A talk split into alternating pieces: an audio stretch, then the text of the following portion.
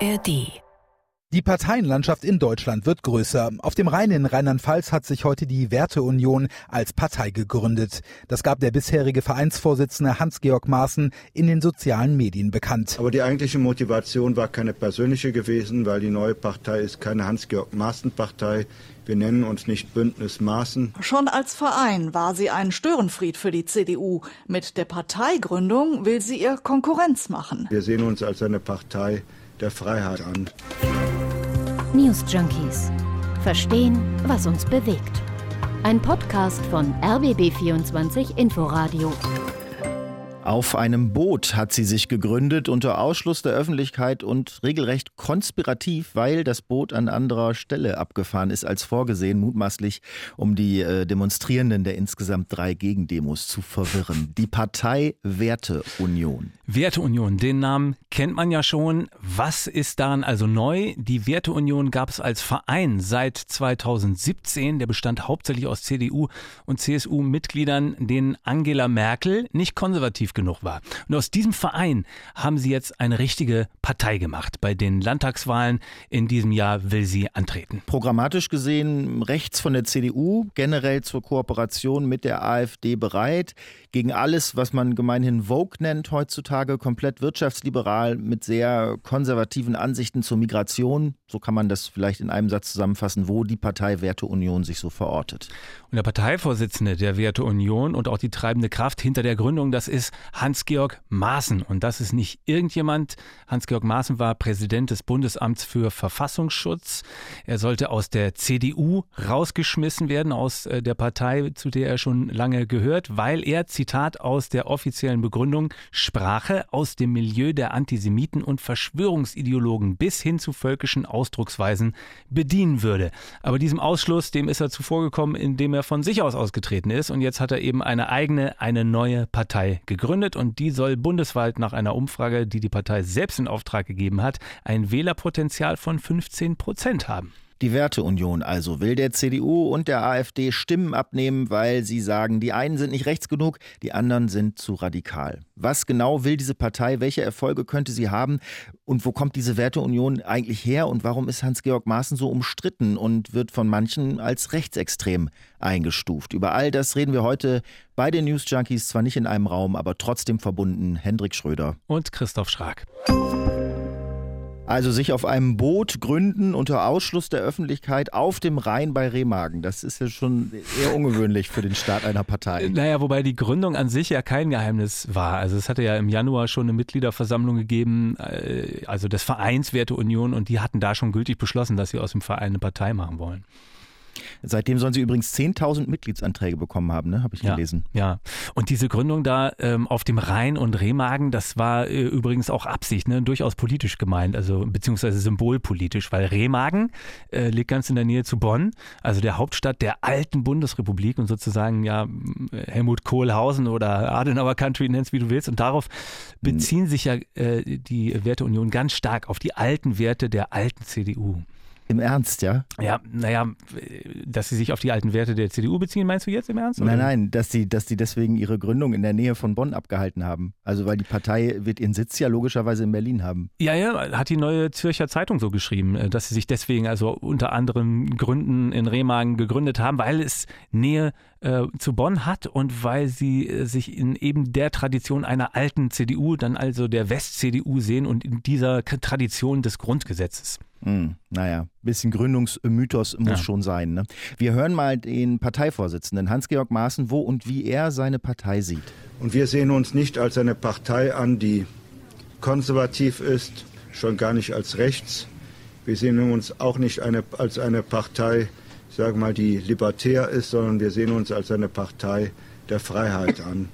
Und aus unserer Perspektive verläuft der Graben in unserer Gesellschaft nicht mehr zwischen links und rechts, nicht zwischen linksradikal und rechtsradikal, sondern zwischen denjenigen, die die Freiheit verteidigen und denjenigen, die für einen autoritären Staat sind, in dem der Staat den Menschen vorschreibt, wie sie zu leben haben, wie sie ihre Kinder erziehen sollen, welche Heizung sie anschaffen sollen, mit was für einem Auto sie zur Arbeit fahren. Und wir sind auf der freien Seite unserer Gesellschaft. Wir wollen weniger Staat. Ja, so ist das mit dem Freiheitsbegriff. Ne? Versteht jeder was anderes mhm. drunter. Hans-Georg Maaßen über die Ausrichtung äh, seiner Partei Werteunion. Wollen wir zuerst über das Programm sprechen oder zuerst über das Personal? naja, so ganz voneinander trennen kann man das, glaube ich, nicht. Ne? Also vielleicht fangen wir sozusagen mit der AfD an, oder? Weil die Werteunion eins von Anfang an anders macht als die meisten bisherigen Parteien. Sie schließt nämlich eine Zusammenarbeit mit der AfD nicht aus. Ja, so habe ich es auch gelesen. Also die sagen, natürlich werden wir mit der AfD reden. Die können sich auch vorstellen, mit der AfD zusammenzuarbeiten. Also diese Brandmauern, ne, von denen ja aktuell viel die Rede ist, ähm, dass man sich unter den demokratischen Parteien darauf einigt, mit der AfD, da machen wir einfach gar nichts zusammen, von denen trennt uns alles. Also diesen Weg will die neue Werteunion ähm, nicht gehen. Allerdings sagen sie, dass sie diesen rechtsextremen Ministerpräsidenten jetzt auch nicht mittragen würden. Bisschen schwammig, oder? Ja, also so programmatisch eint die Werteunion natürlich auch fast mehr mit der AfD AfD, dass sie voneinander trennt, muss man ja sagen. Obwohl man sagen muss, äh, sie schließen zwar explizit eine Zusammenarbeit mit der AfD nicht aus, aber sie sagen schon, die AfD sei eine radikale Partei. Und radikal will die Werteunion ja eben nicht sein. Ja, obwohl das auch immer so eine Frage ist, was ist radikal und ab wann? Also zum Beispiel den Punkt, dass sie ja Verbrennerautos weiterfahren lassen wollen. Ähm, kann man in Anbetracht der drohenden Klimakatastrophe, kann man sowas auch radikal nennen. Dann können wir vielleicht gleich da weitermachen in deren Programm. Also Klimapolitik kommt beim Gründungsprogramm auf Platz 8 von 15 Punkten insgesamt und ist zusammengefasst mit Energiepolitik. Also Tenor kann man sagen, die sehen das so, deutsche Unternehmen brauchen billigen Strom, damit sie weiter Wohlstand produzieren können. Deswegen natürlich Kernkraftwerke wieder anschließen. Ansonsten sind sie gegen sämtliche Umweltauflagen, die Bauen, Wohnen oder Verkehr teurer machen würden. Den Verbrennermotor wollen sie auf jeden Fall behalten. Irgendwelche Ideen, wie man jetzt dem Klimawandel dann begegnet, äh, haben die allerdings nicht drin. Also wirklich nicht. Das ist jetzt nicht zynisch oder so gemeint, sondern es ist einfach nicht drin. Mhm. Ich finde, es liest sich ein bisschen so, dass Sie sagen, Klimawandel haben wir uns angeschaut, finden wir ehrlich gesagt zu teuer. Wir leugnen den zwar nicht, tun aber lieber erstmal so, als müsste man nicht zwingend was dagegen tun. Was wollen die noch? Schlanken Staat, einen kleinen Staat, einen, der sich möglichst wenig einmischt, möglichst viel dem Markt und den Leuten selber überlässt, ähm, hat Maaßen ja auch gerade schon im O-Ton gesagt, also schon relativ klassisch neoliberal kann man wohl sagen, also ökonomisch jetzt, ne? weniger Steuern, weniger Subventionen, weniger Bürokratie, äh, die sehen da in der Inflationsbekämpfung eigentlich das wichtigste wirtschaftliche Thema, äh, wollen die Gewerbesteuer abschaffen, damit deutsche Unternehmen sich im internationalen Wettbewerb dann besser durchsetzen können. Das ist den öffentlich-rechtlichen Rundfunk wollen sie übrigens auch abschaffen. Mhm beziehungsweise die wollen den abschaffen und dann neu aufsetzen mit niedrigeren äh, Rundfunkgebühren und nur für die Grundversorgung, wie sie das nennen. Mhm. Und benutzen da als Begründung so eine Erzählung, die ja in rechten Kreisen relativ beliebt ist, nämlich, dass der Staat direkten Einfluss auf die öffentlich-rechtlichen Medien nehmen würde. Und mm, ja, sie sagen dann also, Medien wären nicht unabhängig, wenn sie direkt oder indirekt vom Staat finanziert würden und beziehen sich darauf ähm, natürlich auf die Rundfunkgebühren. Also und, auch das. Und dann sind sie, aber das ist, glaube ich, an dem Punkt auch schon fast klar für eine Partei mit einer derart rechten rechtskonservativen Ausrichtung, dann sind sie auch gegen das Gendern und gegen die Frauenquote. Ja, wenn ich das richtig sehe auf dem Foto, also im Impressum sind vier männliche Vorstände angegeben, mhm. auf dem Gründungsfoto sind fünf Personen, vier Männer, eine Frau. Mhm.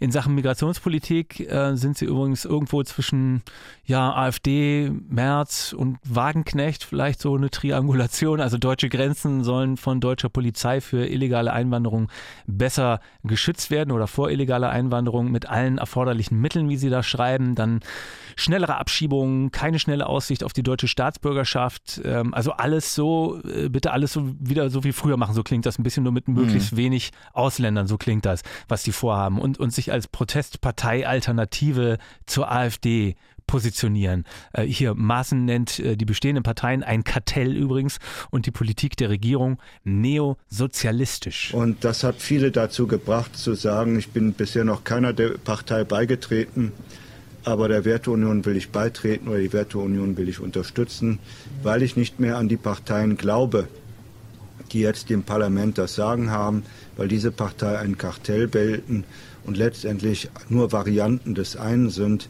im Grunde genommen einer neosozialistischen Politik. Und dagegen sind wir. Also in welche Richtung das äh, bei denen geht, sieht man vielleicht auch, wenn man sich äh, Aussagen der nicht ganz so prominenten Mitglieder anschaut. Die haben zum Beispiel einen, der soll so ein bisschen der Wirtschaftsexperte dann sein der Partei, Markus Krall, der ist Ökonom und Publizist. Der hat schon Sachen gesagt wie, und das habe ich jetzt alles aus der ja selbst als konservativ geltenden NZZ, also Neue Zürcher Zeitung, habe ich mir jetzt nicht ausgedacht. Die schreiben also, dass der Krall gesagt hat, die CDU würde christliche Werte hassen, dass die Werteunion sich äh, gegen die ökosozialistische Zerstörung Deutschlands stellen würde. Und dann hat er sich noch zu Covid-Impfstoffen äh, geäußert und hat gesagt, Covid-Impfstoffe, das sei für ihn Genplörre. Also viel Hau drauf, wenig sachlich. Okay, jetzt wissen wir also, was das für eine Partei ist und was denen so vorschwebt äh, als Richtung. Lass uns noch mal einmal genauer auf die Ursprünge äh, schauen, einmal und auch auf den Kopf, auf Hans-Georg Maaßen. Ja, was willst du wissen? Also alles über Hans-Georg Maaßen. Was, was ist, okay. wer, wer, wer, ist das? Okay, Hans-Georg Maaßen, Jahrgang 62, Mönchengladbach ist er geboren, Jurist, äh, seit Ende der 70er Jahre in der CDU, ähm, war mal, haben wir ja schon drüber gesprochen, der oberste Verfassungsschützer, sechs Jahre lang, also Präsident des Bundesamts für Verfassungsschutz von 2012 bis 2018. Und um die Ernennung, und das vielleicht schon mal zu Hans-Georg Maaßen, um die Ernennung damals gab es auch schon Ärger, weil er damals auch schon polarisiert hat.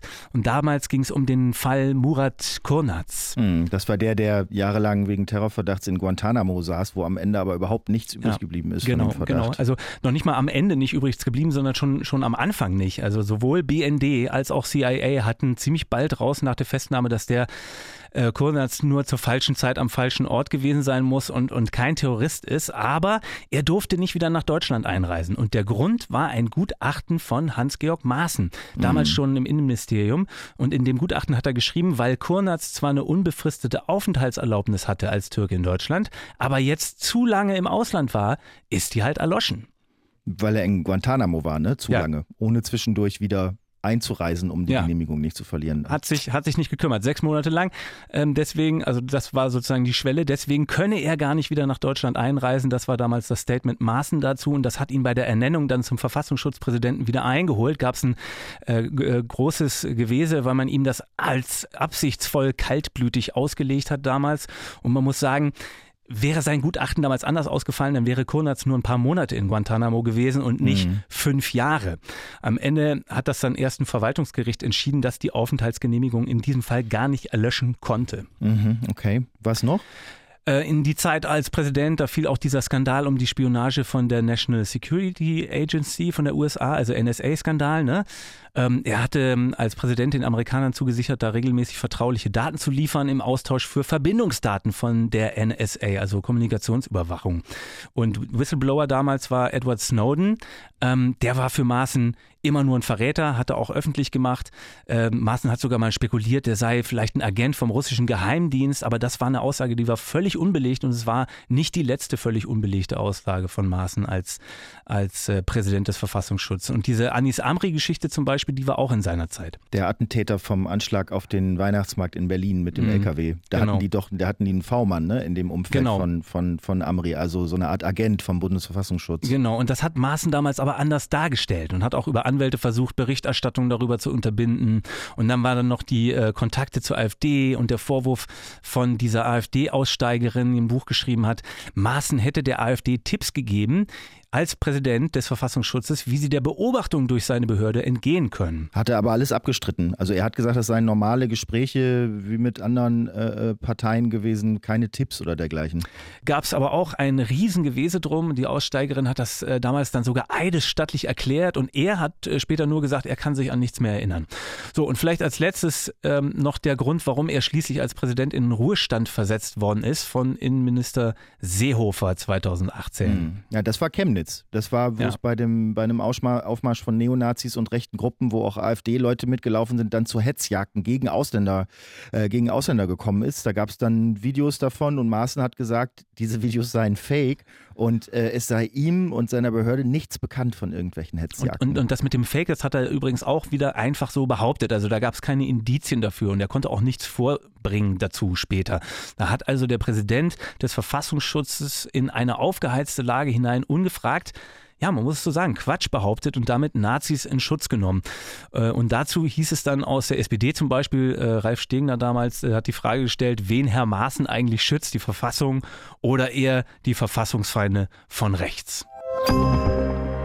Soweit also zu Hans-Georg Maaßen. Lass uns kurz noch auf die Werteunion schauen, die er da anführt. Äh, da ist Maaßen seit 2023 äh, Vorsitzender. Da war das noch ein rechtskonservativer äh, Verein, äh, angelehnt an die CDU, aber nicht offiziell Teil von der CDU. Ja, gewesen. aber die meisten Mitglieder kommen halt aus CDU und CSU. Und das waren am Ende dann über 4000 Leute, als das noch ein Verein war. Und dieser Verein, der hat sich von Anfang an selbst verstanden als so, ja, Hüter des eigentlichen konservativen Markenkerns von CDU und CSU, hat sich 2017 gegründet, unter anderem Namen noch, äh, also unter Angela Merkel auch noch. Und als Reaktion auch auf Merkels Kurs und auf die, mhm. auf die langsam sinkenden Wahlergebnisse der Partei. Genau. Und am Anfang haben sich da auch äh, bekannte Namen aus der CDU positiv geäußert zur Werteunion. Also Jens Spahn zum Beispiel, äh, ehemaliger Bundesgesundheitsminister, der hat ein Grußwort spendiert, äh, sehr früh, hat damals spekuliert, mit so einer Kraft könne man die AfD möglicherweise überflüssig machen. Und auch Friedrich Merz hatte anfangs gesagt, das ist ein Weckruf an die Parteispitze,